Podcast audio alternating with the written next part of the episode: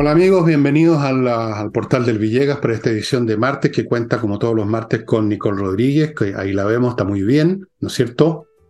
¿Cómo estás Fernando? Gusto saludarte también a nuestros auditores. Bueno amigos, tenemos montones de cosas, em, cuestiones más o menos anecdóticas, pero que no son tanto, es algo bastante preocupante y que señala el doble estándar, un poco hipócrita del gobierno que teniendo, según ellos dicen, la ley corta lista para que no se vengan abajo las ISAPRES debido al cobro de 1.400 millones de dólares que supuestamente corresponde a costos excesivos y que según la Corte Suprema tiene que devolver. Entonces se estaba viendo de qué manera esto no fuese así y había una ley corta que desconozco el contenido de esa ley corta, pero el hecho es que el gobierno decidió postergar este asunto para después de las elecciones de mayo no entiendo qué tiene que ver una cosa con otra, Nicole, salvo que quieren simplemente que se hundan las ISAPRES y para eso les hizo el trabajo la Corte Suprema. No tuvieron ellos que empujar, los empujaron la Corte Suprema a las ISAPRES y esto significa que si se produce un derrumbe de ese sistema, mucha gente, yo incluido, seguramente Nicole y muchos de ustedes, vamos a quedar flotando en el aire, haciendo cola en FONASA, imagino, nos moriremos en, su, en el turno que nos corresponde en la cola de FONASA.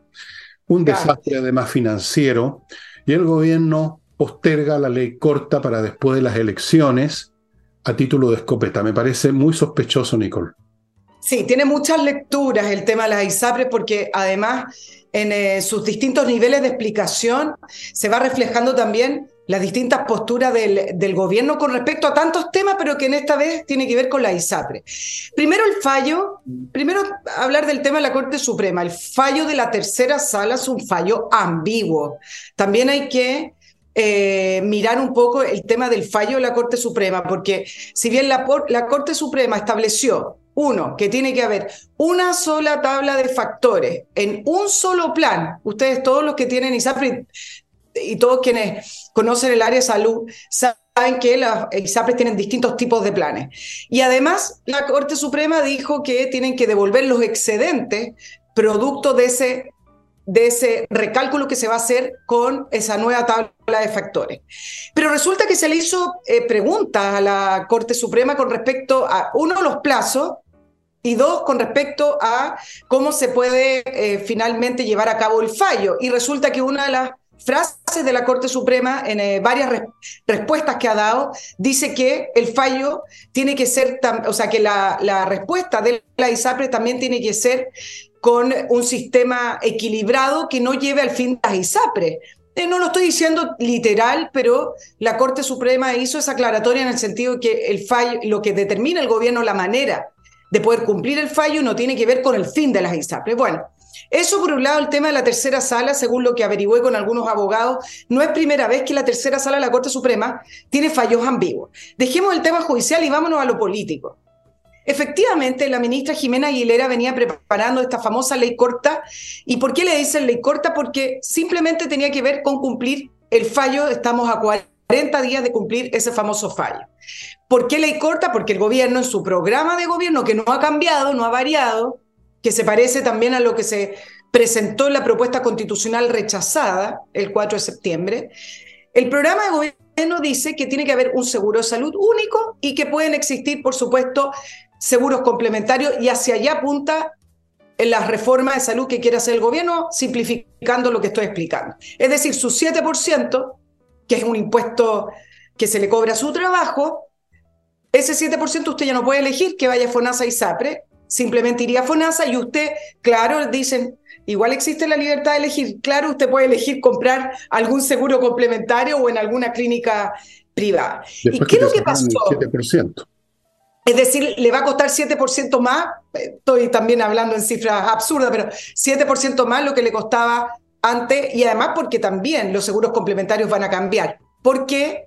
Porque está todo integrado. Las, las ISAPRE están integradas con las clínicas y las clínicas están integradas con los doctores y todos esos costos que usted, que usted paga van a cambiar también, por lo tanto, no es solamente no contar con el 7%, sino que el sistema en general, en el nivel de integración que tiene, va a ir, eh, va a ir cayendo de a poco porque efectivamente es mucho dinero el que, con el que no contarían. Bueno, pero desde el punto de vista político, ¿cuál es el problema? El problema es que la ministra Jimena Aguilera, que no pertenece a ningún partido político, y acá les voy a hacer un símil con la ministra de Relaciones Exteriores, con la ministra Urrejola, sí tenía un preplan de ley corta para presentar prontamente. Y resulta que en el último comité político se lo rechazaron. A grandes rasgos, ¿por qué se lo rechazaron? Porque consideraron que era un perdonazo a las ISAPRES, los tiempos además de devolución de los excedentes o de los excesos eran muy largos, por lo tanto consideraban que ese plan corto estaba salvando a las ISAPRES. Y se lo rechazaron. Y es tan así que fue comentado en prácticamente todos los portales de noticias que el eh, presidente Boric envió un emisario ahora a las reuniones de salud. Es decir, ya no solamente la ministra se junta con su gente para poder elaborar el plan, sino que con el asesor del segundo piso, Miguel Crispi, que no corresponde que está ahí, pero que va a todas las reuniones para poder, algunos dicen, no, no amedrentar, pero para poder darle un aviso a la ministra Aguilera que eh, se está monitoreando lo que están preparando. Algunos dicen que la ministra Aguilera iba a renunciar, otros dicen que está esperando las elecciones del 7 de mayo, donde los pronósticos eh, apuntan a un fracaso de la lista del gobierno, por lo tanto ahí tendría que venir otro nuevo cambio y ahí sería el momento de salir.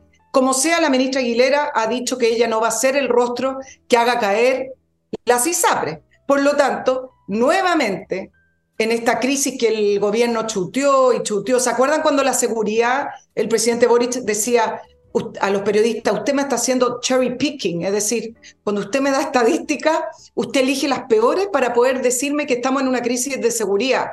La ministra Toda estuvo muchos meses también diciendo, esas no son las estadísticas reales y tratando de dar las vueltas y poner algunas cifras mejores.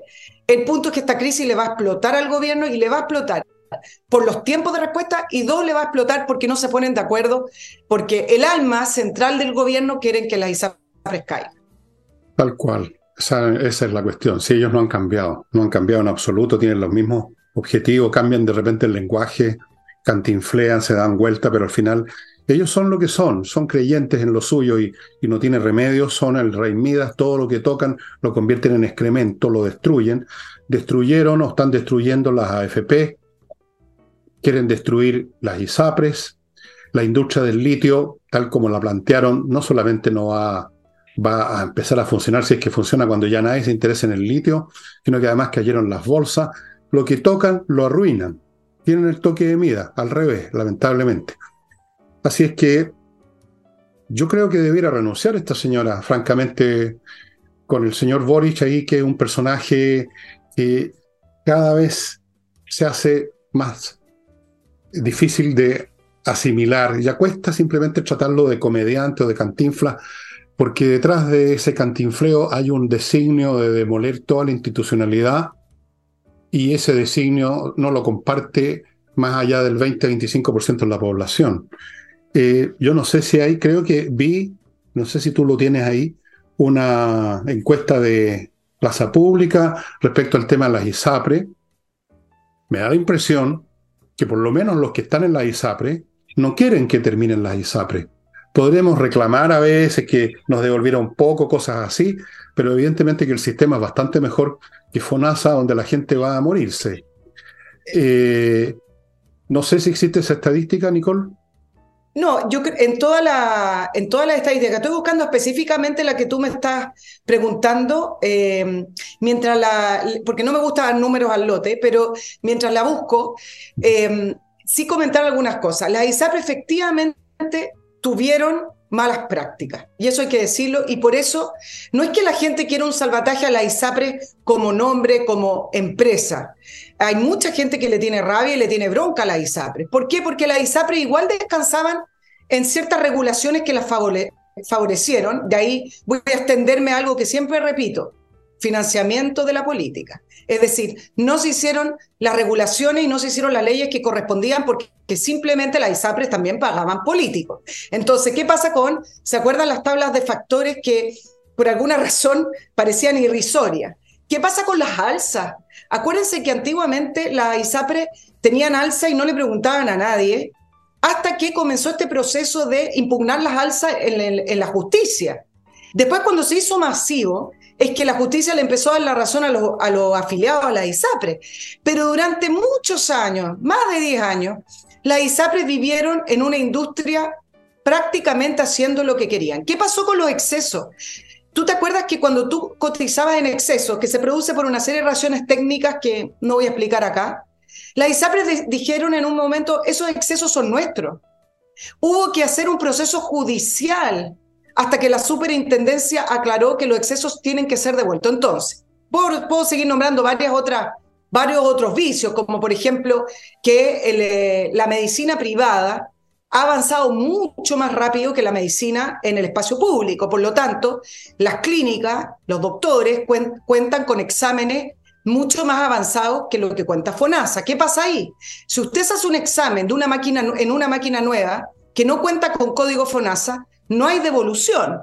Entonces usted dice, bueno, pero ¿cómo? No entiendo. Claro, entonces la ISAPRE es muy fácil. Si FONASA no avanza, si FONASA no me entrega un código FONASA, usted se paga completo ese examen y yo no tengo que devolverle el copago. ¿Ve? Entonces, hay muchos vicios del sistema, pero eso no significa que los usuarios, eh, en su gran mayoría, quieran que desaparezca porque los usuarios no quieren irse a FONASA, lo que quieren es que el sistema privado funcione como corresponde, bajo las reglas que corresponde y sin abuso. Que hay una gran diferencia entre querer eso a querer un sistema público.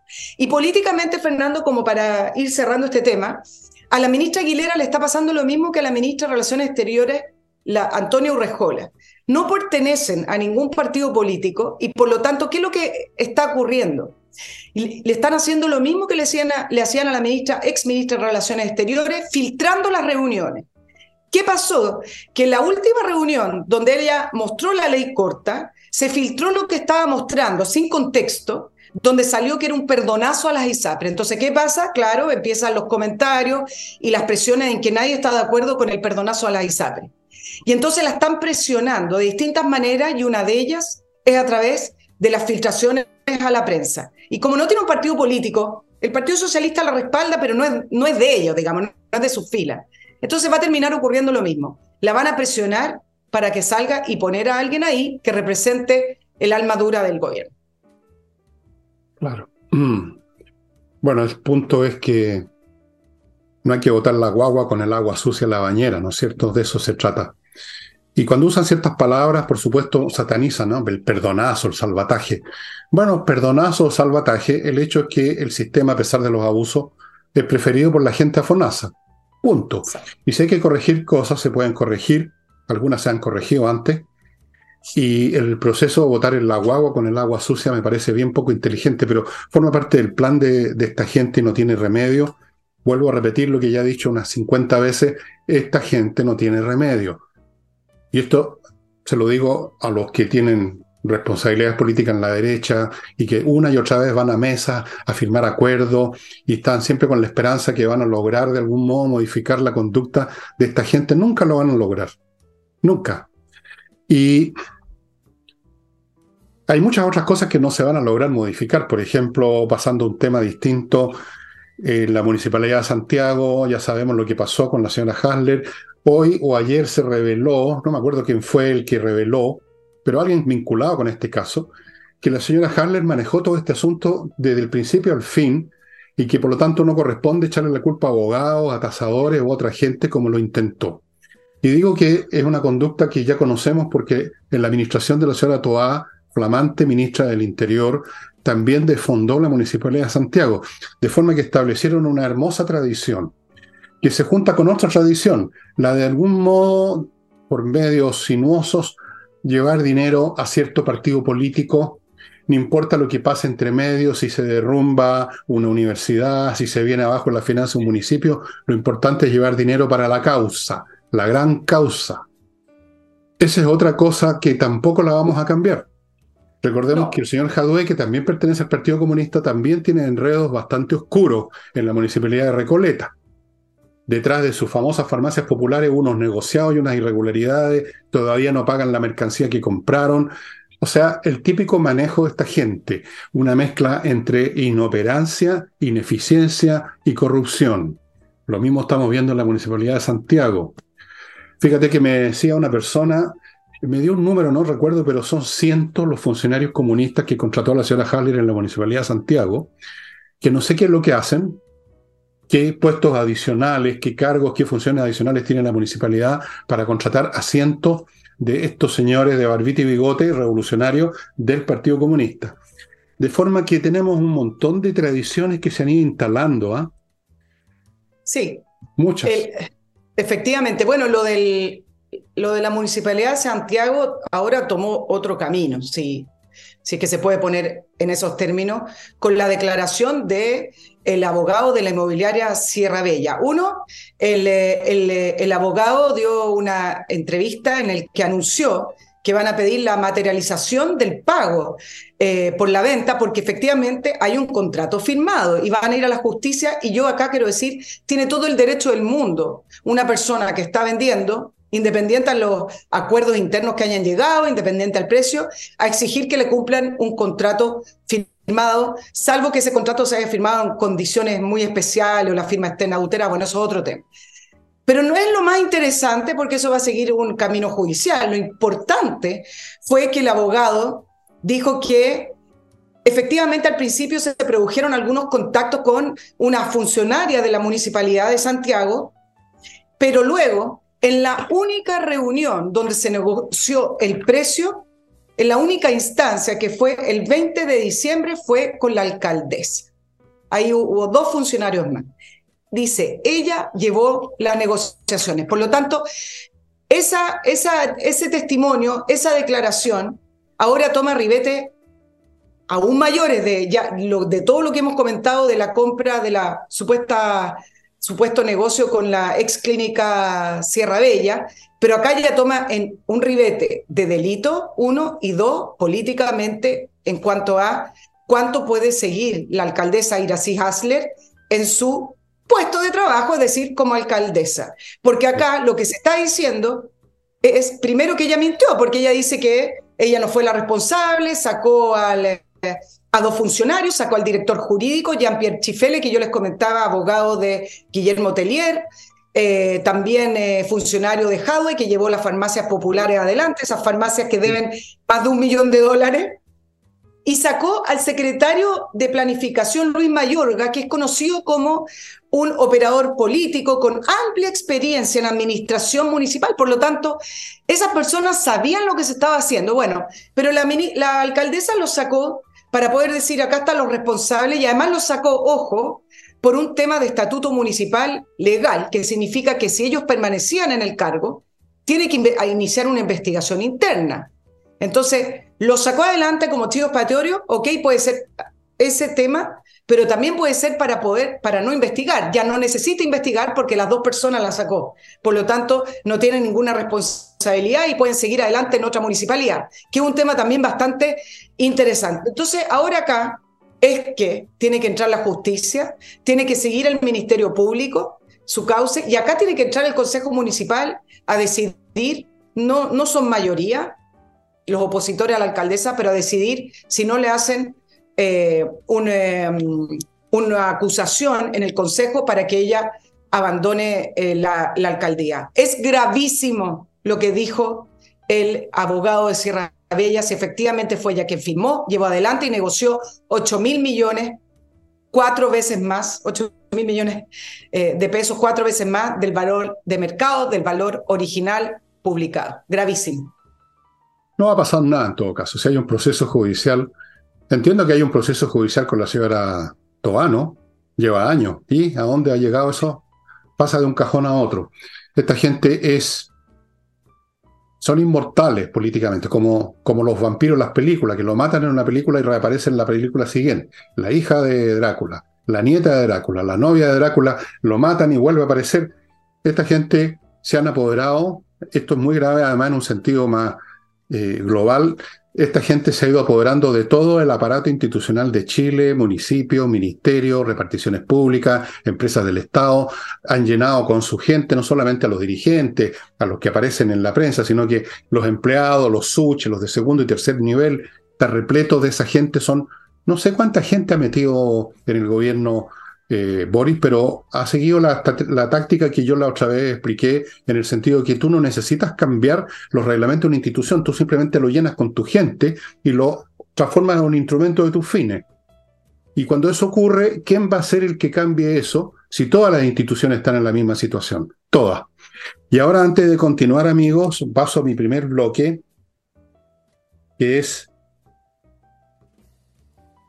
muy útil para ustedes. Todo lo que les voy a decir es súper útil para ustedes. Aquí no hay ninguna publicidad de yates o de aviones de combate, cosas para todos ustedes. Por ejemplo, CAME ERP, un software financiero, contable, administrativo para todas las empresas, todo tipo de empresas, chicas, grandes, el rubro que sea, sirve para ver cómo va la cosa, si tiene, si está ganando, perdiendo, cuánto le deben los clientes, facturar electrónicamente, revisar estados financieros, revisar stock de productos, procesar remuneraciones, que en sí mismo es un problema complicado.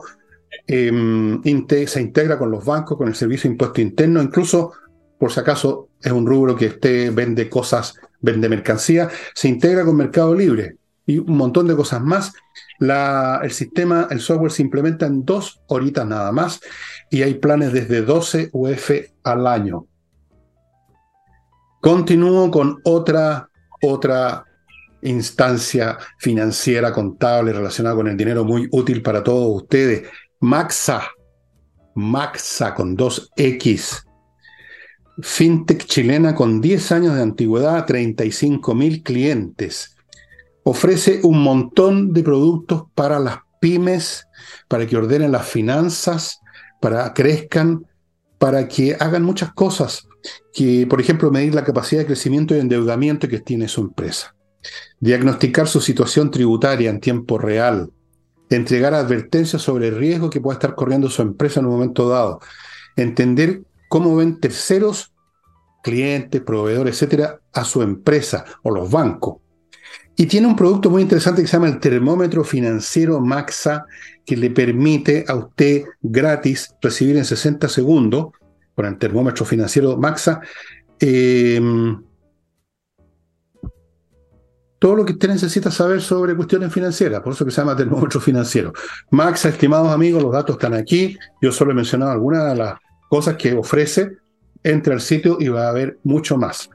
Continúo con Edifito, software para la administración de edificios, específicamente el, código de este programa es para administrar edificios en todos los aspectos habidos y por haber.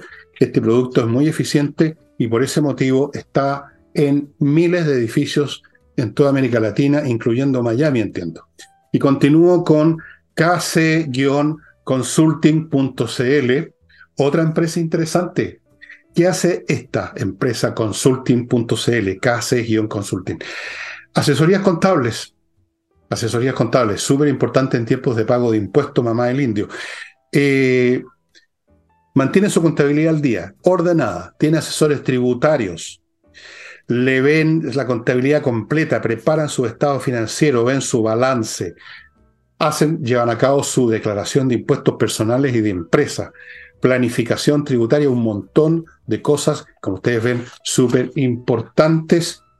Y volvemos con Nicole, ¿Qué te parece que le demos una mirada, una nueva mirada o una mirada complementaria al anuncio de nuestra política nacional del litio, del, que ha tenido varias, varias repercusiones y hoy ha sido también un día de respuesta y de, y de, y de polémicas. Bueno, varias reacciones ante el anuncio de esa política después de salir de nada y esperar más de un año para esto. Yo creo que la pregunta que cabe acá son varias preguntas, pero una de ellas es ¿a quién le habló el presidente Boric con su anuncio? La política nacional del litio, viene atrasada un año. La ministra Marcelo, Marcela Hernández, que dicho sea de paso, es médico, ¿ah? no, no sé si eh, tiene eh, que ver. Precisamente lo que se necesitaba para entender temas de minería. Exacto, por eso lo, por eso lo Oye, la, la Ceremi de Minería de Antofagasta eh, es socióloga especialista en temas de género. Ah, estupendo. ¿Qué más? mucha confianza a los inversionistas extranjeros, porque son especialistas. Pero dejando la, anécdota que no es anécdota de los cargos y de sus profesiones. La pregunta es, ¿a quién le habló Boric después de un año y tanto de atraso en el anuncio? La ministra Marcela Hernando estuvo diciembre diciendo en diciembre se va a presentar, en diciembre la plantea, bueno, ya estamos en abril, prácticamente ya finalizando abril. Le habló a su izquierda, no le habló a los empresarios, no le habló a las empresas, no, a dos semanas de las elecciones de los nuevos 50 constituyentes le habló a Prueba Dignidad y a sus movimientos de izquierda. Em, si se revisan las declaraciones de la ministra Hernando, que estuvo varios meses, varios meses, lo comentamos incluso acá algunas veces con respecto al peso de la realidad, Fernando, la ministra estuvo comentando en el Congreso, en, en varias reuniones con empresas, diciendo que sí se van a incorporar a los privados, parece que tomó mucho entusiasmo el tema de los privados y desde el Frente Amplio y sobre todo desde el Partido Comunista, le fueron respondiendo mes a mes diciendo, pero primero veamos qué puede hacer el Estado. Después salieron algunos parlamentarios comunistas diciendo, si entran los privados van a ser en una condición muy minoritaria y aclarando los dichos de la, ministra. Incluso la ministra llegó a decir que el Estado chileno no era capaz de producir y explotar litio. Lo dijo en el Congreso, ustedes revisen, y lo mismo lo dijo Marcel en su minuto. Entonces, aquí viene de nuevo el tema de la retórica y de, llamar a sus huestes, porque el diseño que propuso el, presidente Boric no es un diseño atractivo para venir a invertir en Chile. Em, claro, invita a los privados, pero lo invita con tantas condiciones que es muy difícil que el litio chileno se explote en su capacidad. Pueden llegar alguna empresa por ahí. Hoy día estaba leyendo algunas cosas absurdas como, sí, hay una empresa por ahí interesada. Claro, algunas pueden ser. El punto es si estamos sacándole el provecho a total capacidad. Em, y cambió, ¿ah? con esto termino, cambió el discurso de la ministra de Minería. Ojo, que también acá uno se da cuenta del fondo a lo que van. Después de decir que el Estado no era capaz, que no tenía los conocimientos y que sigue invitar a los privados, acá dijo, lo principal es que se recupera para el Estado chileno el litio y el Estado va a tomar el control sobre esta riqueza. Bueno, combatiendo. Tú decías que Boris le habló a la izquierda. Yo diría que la izquierda le habló a Boris, o específicamente el Partido Comunista, que es el, patrón, digamos, que más pega un telefonazo y se acabaron todas las cosas. Eh, si llega a entrar una empresa va a ser una empresa china. Acuérdate lo que te digo. Porque ahí hay amistades, hay relaciones. Fíjate que gobierna el Partido Comunista en China, así que una empresa china que en el fondo es medio, no, es tanto privado como un brazo, el brazo, el brazo, el brazo empresarial del Partido Comunista, llamémoslo así. Ahí sí van a entrar. Acuérdate, acuérdate, Además ocurre que en China está la fábrica más grande de baterías hechas con litio, así que ahí está una razón técnica. Van a entrar los chinos. Los chinos sí que se pueden apoderar de eso que llaman las riquezas nacionales que no existen hasta que no son explotadas. Ahí no va a haber ningún problema ideológico, acuérdate. En segundo lugar, este litio va a durar nada. En dos o tres años, estoy siendo optimista, el litio va a ser reemplazado por el cloruro de sodio. Yo ayer lo expliqué, es un, son, son, es un hecho científico, técnico, no político, que se están desarrollando eh, investigaciones con el cloruro de sodio. Ya incluso esta empresa china ha hecho experimentos con baterías basadas en sal, como sal de mesa, digamos. Porque el litio y la sal en el fondo no es que sean, como, dice, como me explicaba alguien, no, no es que tengan energía en sí, son transportadores de energía entre el cátodo y el ánodo en una batería. Bueno, eh, eh, es un tema técnico. Así es que no vamos a tener negocio del litio, no va a ser la gran riqueza nacional, no va a ser la viga maestra de la economía, va a ser simplemente un nuevo ministerio, una nueva empresa estatal, un nuevo paraíso para unos 2, 3, 4 o 5 mil burócratas del Partido Comunista, del Frente Amplio, de las izquierdistas, unos pocos socialistas y de adorno. Eso va a ser, porque están, ese es el plan de ellos. En todos los sentidos lo mismo, generar una cosa monolítica estatal con un discurso único, con leyes contra los negacionistas, o sea, el modelo comunista, el modelo comunista en la, siguiendo la variante china, la variante china consiste en que ordeñan las vacas, las dejan engordar, las vuelven a ordeñar, no se molestan en administrar directamente muchas de esas empresas, que lo hagan los empresarios tratando de ganar plata, cuando han ganado plata se las quitamos, los ordeñamos. Es más o menos lo que hacían los monarcas europeos en eh, los siglos XIV, XV, XVI, que de vez en cuando le sacaban lo que había, se habían enriquecido los burgueses, los prestamistas, los banqueros, le sacaban con un préstamo forzoso y no devolvían más. Los ordeñaban, no manejaban directamente la economía, eh, la ordeñaban. Para allá vamos. Así que Mira. te aseguro que van a ser los chinos los únicos privados que se van a aparecer acá para meterse en este asunto del litio o empresas muy pequeñas eh, que no van a ser tan, tan relevantes para, para, lo que se espera. Tú hablabas del litio, el litio ya pasó. Goldman Sachs eh, hizo una proyección del precio del litio a mm, menos 44%. Eh, el litio tuvo alzas de 500% el año pasado, antepasado, un alza.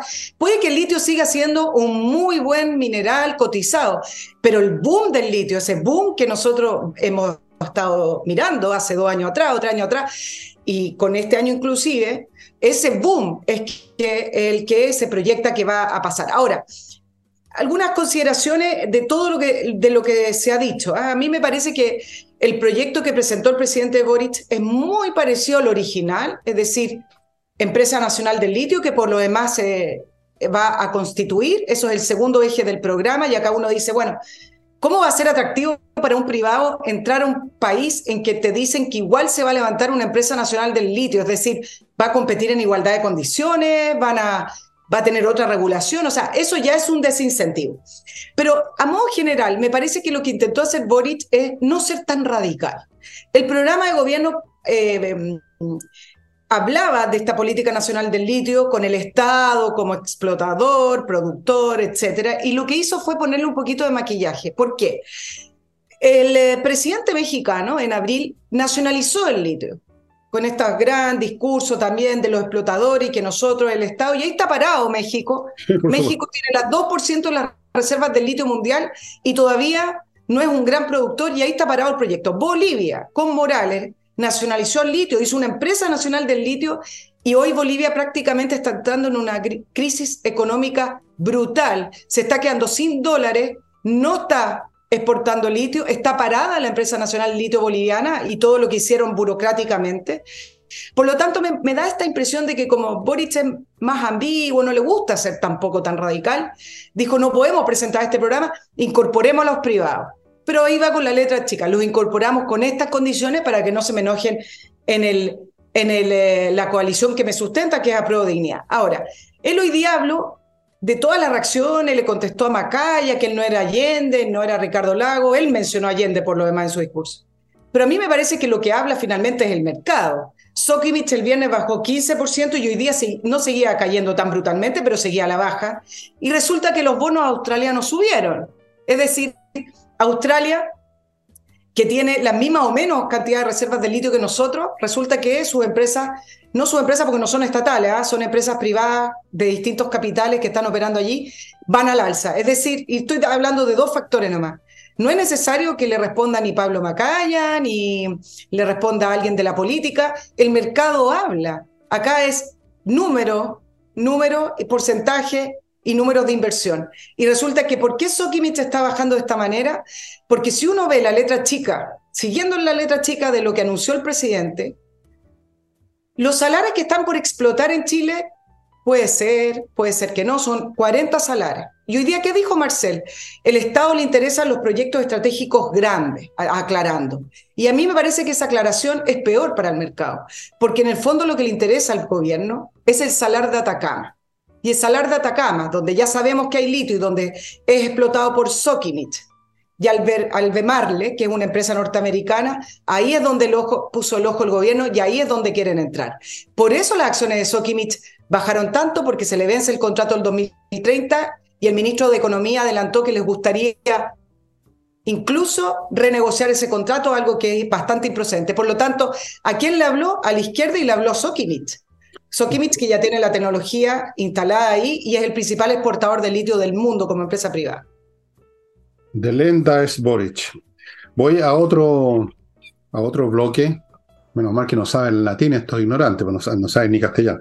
Amigos, parto con Edisur. No, voy a partir con, se me había olvidado.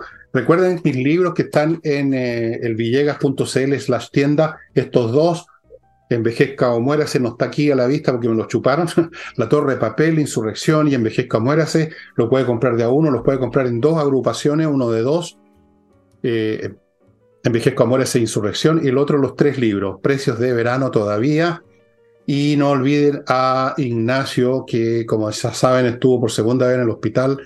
Es, bueno, yo no sé, ya que decirle para que se sensibilicen los que todavía no tiran ni siquiera cinco lucas para salvar a esta guagua. Es una guagua, ¿ok? Una guagua. Si están capaces de gastarse cinco lucas comiéndose un completo y un par de cervezas, yo creo que pueden mandar unos pesos a la familia de Ignacio. Perdonen, pero es que ya. Voy ahora con Edisur, amigos, una editorial que está publicando títulos importantes solamente, títulos interesantes, autores de, gran valor. Tiene además esta condición de que puede imprimir libros que usted no va a encontrar en ninguna parte. Ellos tienen un repertorio de libros. Usted revise esto en, en edisur.cl. Si hay alguno de los libros que tiene ahí en el repertorio para imprimir, usted lo pide y se lo imprime para usted, como hicieron conmigo con este de Arthur Conan Doyle.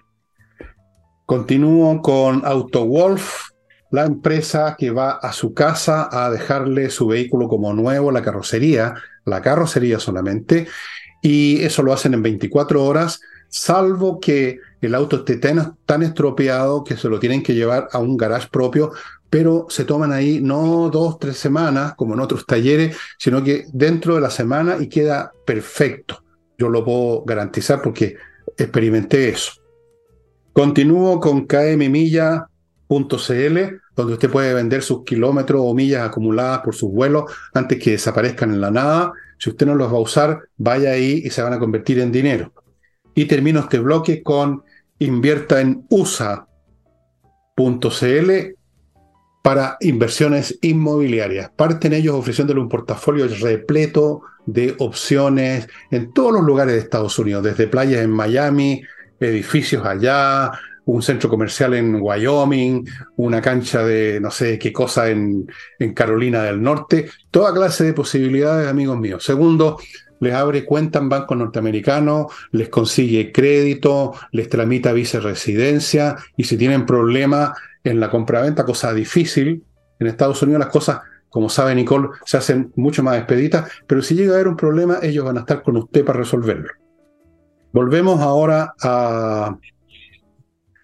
Yo ya no sé qué más se puede decir sobre esto del litio porque aquí vemos el mismo patrón, un grupo ideológico, rabioso, que funciona sobre la base de emociones, de reflejos condicionados, de cliché, de folletería leída en la pubertad y que llegaron al gobierno y están arruinando todo lo que tocan, todas las cosas, los negocios, las instituciones y simplemente esto no tiene remedio, estimados amigos.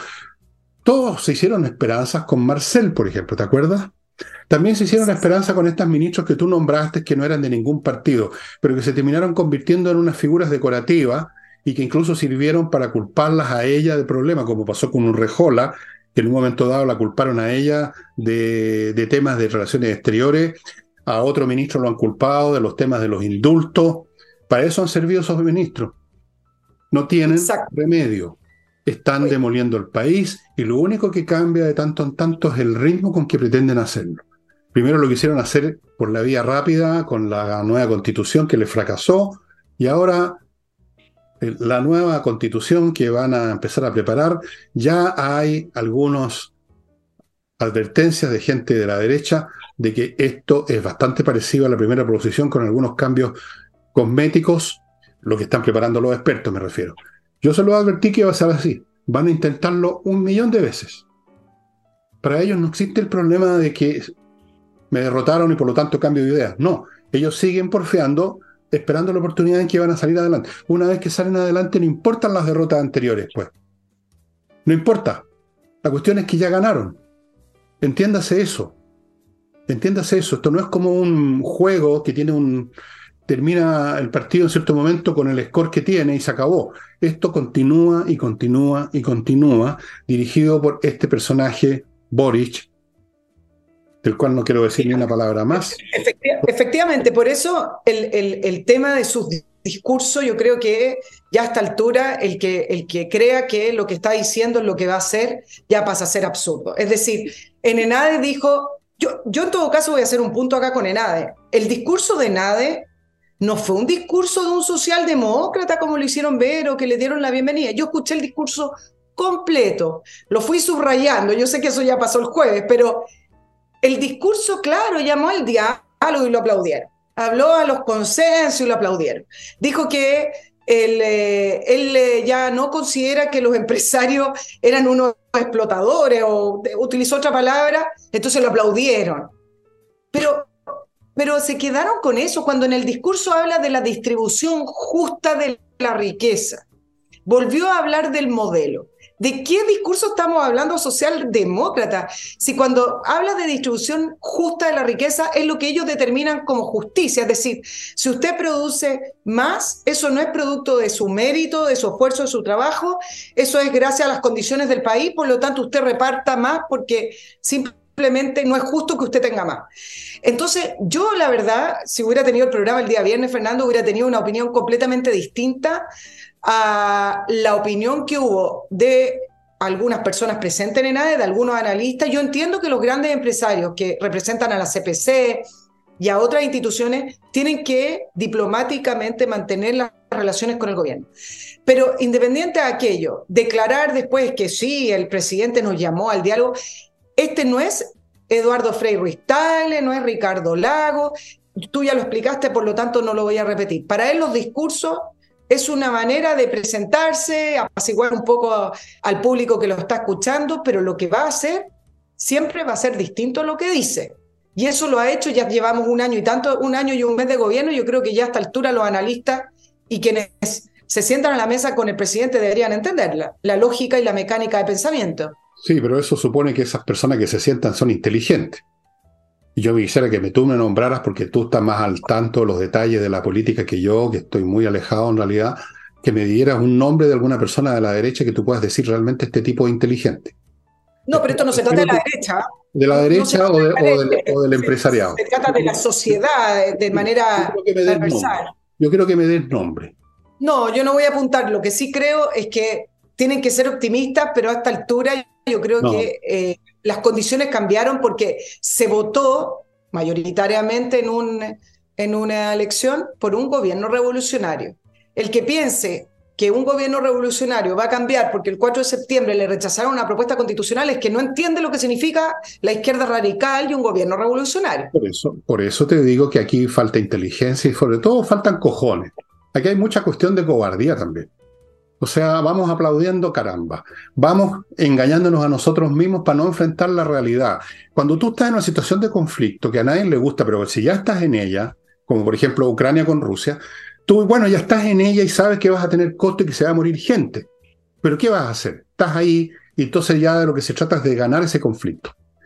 La derecha no quiere pagar ningún costo, están como esos personajes que se dejaron que los nazis en Alemania fueran poco a poco destruyendo gente hasta que les tocó el turno a ellos, pero mientras tanto pateaban el tarro para adelante. No, yo no soy judío, así que qué me importa. No, yo no soy comunista, así que qué me importa. Ahora me toca a mí, pero no hay nadie conmigo.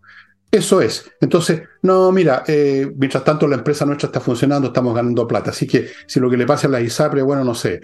Lo que le pasa a estos otros tampoco. Lo que pasa con el litio tampoco. Nosotros seguimos con nuestro negocio y así no se enfrentan, no encaran, son cobardes, son necios y quizás van a tener la medicina que se merecen, finalmente, porque cada país tiene el gobierno que se merece, estimados amigos. Si quieren que les diga, yo ya no me hago ninguna ilusión, tengo información además que no voy a darles aquí sobre cómo se ven estas cosas en otros, en otros sectores del país y les puedo asegurar que no se hagan ninguna esperanza de nada. La única posibilidad que le va quedando a la ciudadanía es que la ciudadanía se haga responsable por su cuenta y este 7 de mayo vaya a votar como hay que votar y luego en todas las instancias electorales participe y haga ver su punto lo más demoledoramente posible. No hay ninguna caballería que va a venir a salvar a nadie aquí por si están pensando en eso. Porque hay mucha gente que está pensando en eso, Nicole, tú sabes a qué me refiero.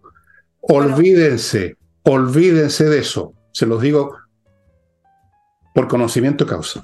Y ahora voy a otro, el último bloque, amigos, y luego dejo a Nicole que se explaye a Piacere.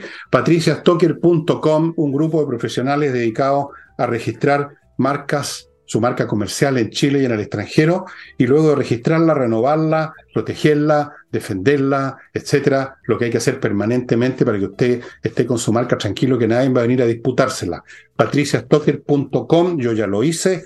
Continúo con Remodeling, una empresa para la remodelación de residencias cuyo personal son puros expertos, arquitectos, pintores profesionales, expertos en, en todo tipo de parquet, de suelo, mueblistas para cambiar, por ejemplo, el amoblado a la cocina, eh, de todo, todo, gente que sabe, gente que trabaja bien, no se pongan en manos de maestros chasquilla y menos hoy en día. Remodeling. Compreoro.com, ya saben, el sitio donde se compra oro y plata de casi 100% de pureza, una excelente manera de tener un resguardo financiero. Si se derrumba el mundo, igual, si se caen las bolsas, igual el oro y la plata van a seguir teniendo valor y lo pueden rescatar de los problemas. Compreoro.com. Continúo con la promo de Climo, que es hasta el 30 de este mes, queda como una semana más o menos, para comprar equipos AMBO, que son lo más, eh, lo más usado en todo el mundo, Descuentos en el equipo, descuentos en la instalación, descuentos por todos lados. Aprovechen la oportunidad ahora. Ya está empezando a refrescar, amigos. Yo ya estoy echando a andar mis equipos porque si no, así con esta polarita me frigorizo. Y termino con Hey, Ángel Hey, el corredor inmobiliario que todavía vende los demás corredores están bastante chantados, ¿no? Mucha gente quiere vender, pero poca gente quiere comprar. Por lo tanto, tiene que ponerse en manos de Ángel Hey, que realmente son bastante eficientes en esta materia, a mí me consta personalmente. Y ahora volvemos con Nicole. Yo no sé si tenemos algún tema distinto Sí, ah. bueno, te iba, iba, a comentar con respecto al inicio hoy de Calle sin eh, Violencia, el plan de gobierno, pero si quieres, vámonos a un tema distinto, quizás no tan distinto, porque nos quedamos en el continente con respecto a Venezuela. El, el, presidente Maduro lleva ya algunos meses en eh, una campaña anticorrupción que él intenta eh, plantearla como esta campaña de que el chavismo está en contra incluso de todos estos líderes poderosos que se han hecho multimillonarios a costa de este régimen totalitario. Pero desde la oposición y desde algunas eh, partes de la sociedad hablan de que al final esto ha terminado siendo no un plan anticorrupción, sino que una purga en contra de opositores e incluso de algunas personas muy afines al régimen pero que se han hecho poderosas en sí mismas o que incluso se han hecho económicamente muy poderosas. y esto me recuerda lo que hizo Xi Jinping, ¿te acuerdas, Fernando? Antes, de, mm. antes y después de volver a reelegirse en su cuarto mandato, que empezó a hacer esta especie de purga dentro incluso del Partido Comunista, encarcelando a personas que eran del Partido Comunista con puestos importantes, pero encarcelándolos diciendo que ellos habían sido parte de una causa de corrupción o que se llevaron dinero para la casa y que no eh, correspondía. Y mira lo que pasó el viernes, se ahorcó un dirigente venezolano que era reconocido por ser eh, chavista, fue detenido por el Servín, que es de la policía de Maduro, y resulta que apareció ahorcado el día viernes y no dieron ninguna respuesta, excepto que él estaba con una especie de, de depresión. Ese dirigente también había sido detenido por, supuestamente, porque acá la justicia no funciona, por una causa de, de corrupción. Y esto coincide con un informe de la Corte Penal Internacional que salió también el día viernes, que tenía más de 5.000 testimonios, mucho más, acerca de las torturas, violaciones en las cárceles venezolanas y todo esto en eh, la trama de investigación de crímenes por lesa humanidad. Pero principalmente para Maduro tiene que ver con su imagen internacional, esta especie de campaña anticorrupción. Miren lo que pasó. La BBC hace dos meses publicó un reportaje, introdujo un periodista, y el reportaje trataba de los barrios ricos de Venezuela. Y hacía el contraste con la mayoría de los barrios de Venezuela donde se vive no en pobreza, sino que en extrema pobreza. Y resulta que los barrios ricos no eran ricos a media, eran ricos ostentosos, era opulencia, eran restaurantes con comida que no se encuentra en cualquier parte.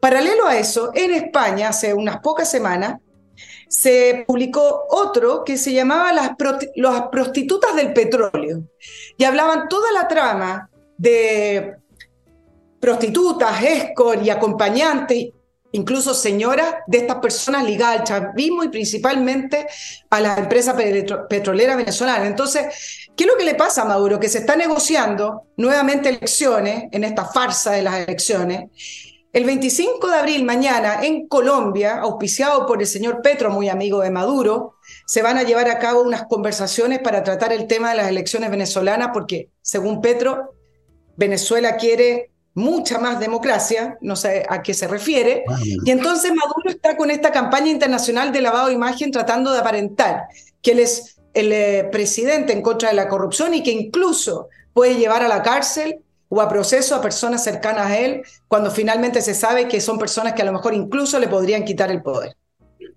Bueno, esto es algo que hemos visto cuando tú mencionaste a Chimpillo, te está, yo iba a decir exactamente lo mismo. En estos regímenes las luchas contra la corrupción son purgas internas, luchas de poder que terminan con cárcel o con un balazo en la nuca. Dicho sea de paso, Nicole, tienes que repasar el diccionario del lenguaje políticamente correcto, usaste la palabra prostituta, la palabra que corresponde es trabajadoras sexuales. Por favor. Ah, pero el reportaje hablaba así, directo. Sí, no, pero habría que, habría que demandarlo, porque es una, están, están discriminando. Son trabajadoras sexuales, profesionales ah, del sexo. Lo hacen súper bien, y depende del precio, claro, por supuesto, y de todos los, de todos los precios. Eh, bueno, esto lo de Venezuela, lo de Colombia, lo de México, con su empresa del litio que no funciona, Bolivia con su empresa del litio que no funciona, Venezuela con una democracia que no existe, pero quieren más democracia. No, quieren democracia, no es que quieran más democracia, porque no hay. Todo, y luego ahora Chile, uno se pregunta qué está pasando a nivel latinoamericano e incluso, incluso podríamos decir en otras partes del mundo también, que ha llegado por todos lados con distintos rostros, con distintos lenguajes a veces, pero no muy distintos, bastante similares, esta oleada. Es muy interesante, ¿no te parece que hay algo más que cuestiones particulares? Que aquí hay un fenómeno planetario que yo supongo que tiene que ver con la irrupción cada vez más masiva de las masas, que fue un tema que toqué el sábado pasado. Hay algo que hace necesario, en forma distorsionada, generar nuevos métodos de control para una situación que es insostenible y que siempre ha sido muy difícil de sostener desde los tiempos más primitivos de la historia humana, que es el control de las masas. Ahora tenemos masas no de 100 millones, sino que de miles de millones, ponte el caso de China, habrán más o menos unos 50 o 100 millones de personas con plata y que forman parte del aparato político chino, 1.400 no, millones, 1.400 millones o 1.300 millones. En, en Estados Unidos estamos viendo aparecer el mismo fenómeno que toma una forma demográfica, los jóvenes que salen a las calles ahora a echar todo abajo, porque es lo que este historiador ya fallecido británico Toynbee llamaba el proletariado interno de la, de la civilización, el proletariado interno, los que están abajo, los perdedores, los que no tienen, digamos, muchas perspectivas. Entonces, eso se ha masificado en enorme, enorme grado. Y yo no sé hasta qué punto de ahí salen derivadas que parecen muy distintas, pero que tienen este factor común, creo yo. Por lo menos estoy escribiendo sobre eso, espero no equivocarme.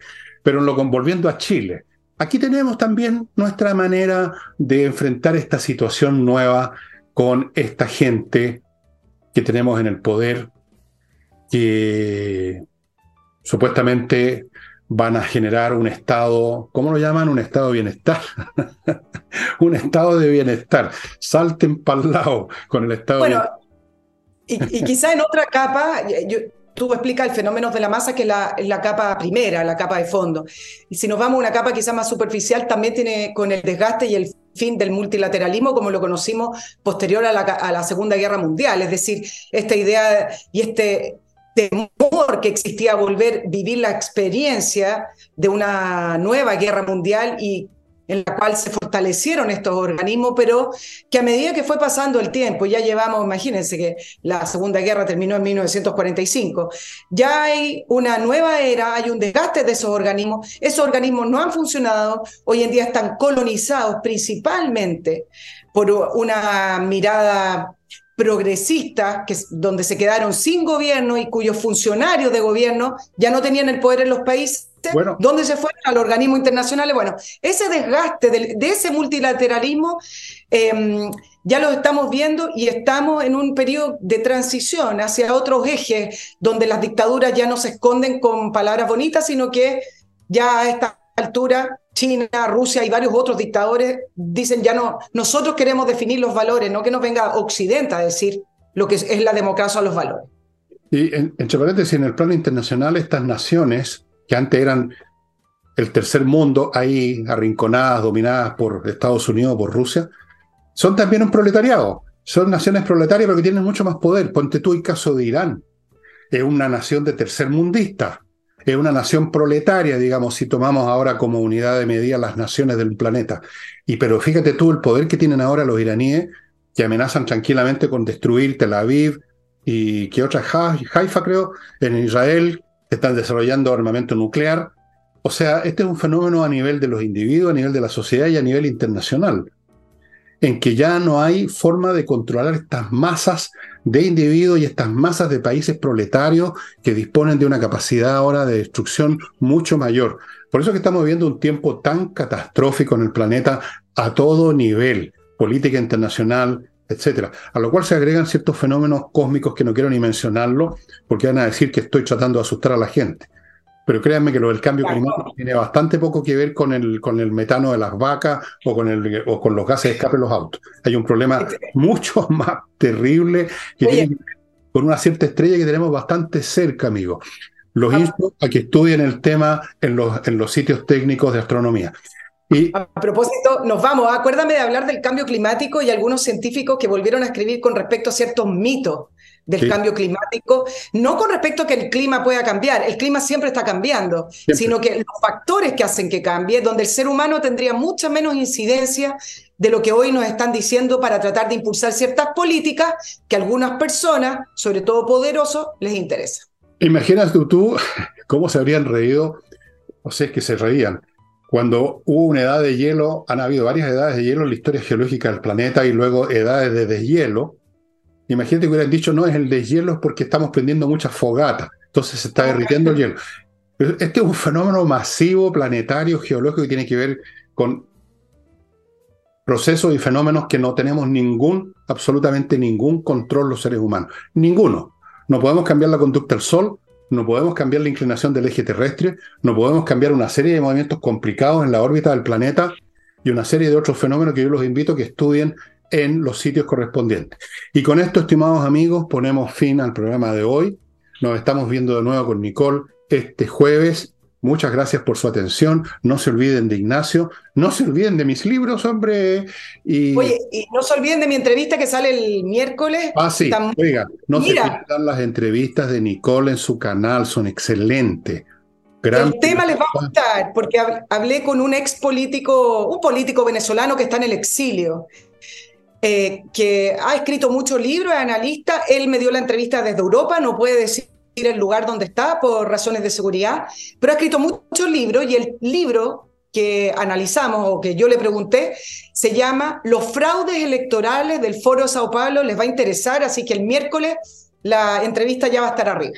Tienen que ver esta entrevista, yo les, yo les digo honestamente y verdaderamente no porque sea amigo de Nicole, que es la mejor periodista que hay en Chile lejos. Y no solo periodista, sino que periodista. Lejos. Es una vergüenza que no esté manduqueando a todo el mundo en, no sé, pero algún día ocurrirá. Y con eso, estimados amigos, terminamos el programa de hoy. Nos estamos viendo con Nicole el jueves y conmigo se verán mañana. Si, si Deus le veut.